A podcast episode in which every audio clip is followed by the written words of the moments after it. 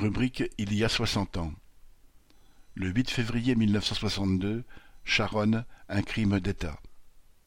Le 8 février 1962, il y a soixante ans, une manifestation appelée par la CGT, la CFTC, l'UNEF, les syndicats enseignants, le PCF et le PSU pour protester contre les attentats de l'OAS, l'organisation armée secrète, était violemment réprimée par la police.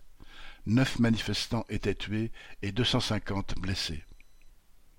La guerre d'Algérie était alors dans sa huitième année. Si les négociations entre le gouvernement et le FLN traînaient en longueur à Évian, il était manifeste que l'on s'acheminait vers la fin de la guerre et l'indépendance de l'Algérie. Mais nul ne pouvait encore dire quand un règlement interviendrait et, sur le terrain, la guerre coloniale se poursuivait. L'OAS, une organisation créée en avril 1961 par des partisans de l'Algérie française, dont des policiers et des cadres de l'armée, commettait en Algérie nombre d'actions terroristes, attentats, lynchages, pour tenter de creuser un fossé infranchissable entre d'un côté la population d'origine européenne, les pieds noirs, et de l'autre la population algérienne.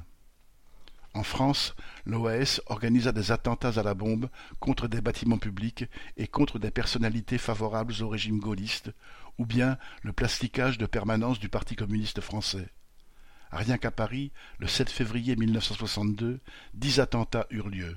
Une des bombes qui visait le domicile d'André Malraux, alors ministre de la Culture de De Gaulle, défigura une fillette de quatre ans, Delphine Renard, provoquant une vive émotion et entraînant l'appel à manifester dès le lendemain. Une manifestation violemment réprimée. Le 8 février, des dizaines de milliers de manifestants bravèrent l'interdiction proclamée par le préfet Maurice Papon sur fond d'état d'urgence en vigueur depuis avril 1961 et convergèrent autour de 18h30 au cri de « OS assassin » vers la place de la Bastille, déjà inaccessible car noire de policiers. Des forces de police considérables avaient été mobilisées par Papon. Onze compagnies d'intervention, treize escadrons de gendarmes mobiles, trois compagnies de CRS et de gardiens de la paix.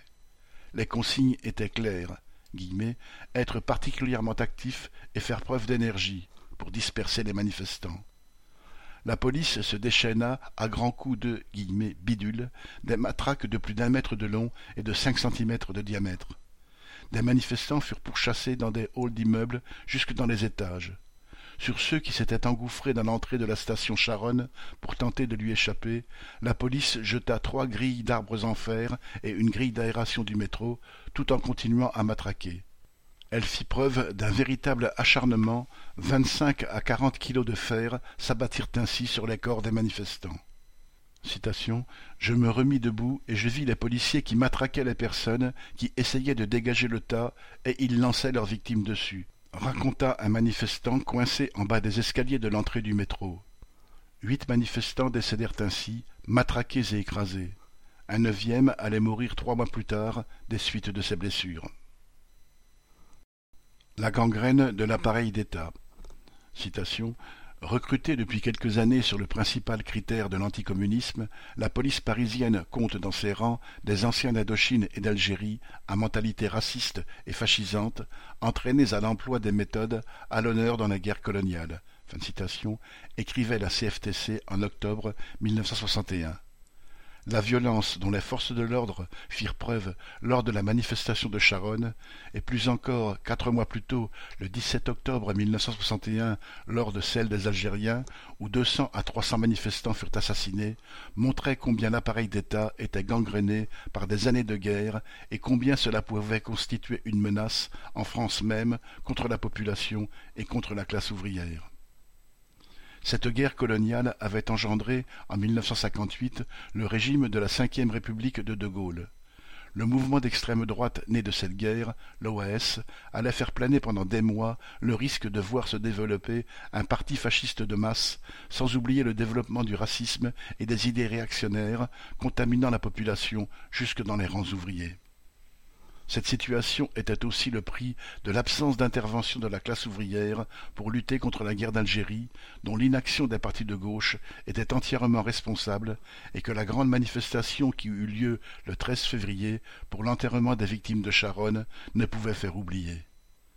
Quant aux assassins de Charonne, ils n'eurent jamais à rendre de compte à la justice, pas plus que ceux du massacre du 17 octobre 1961. Le préfet Papon n'eut affaire à la justice qu'en 1998 pour son implication dans la déportation des Juifs sous l'occupation. L'État français ne condamna jamais ni sa police ni son armée pour leur responsabilité dans les massacres. Aline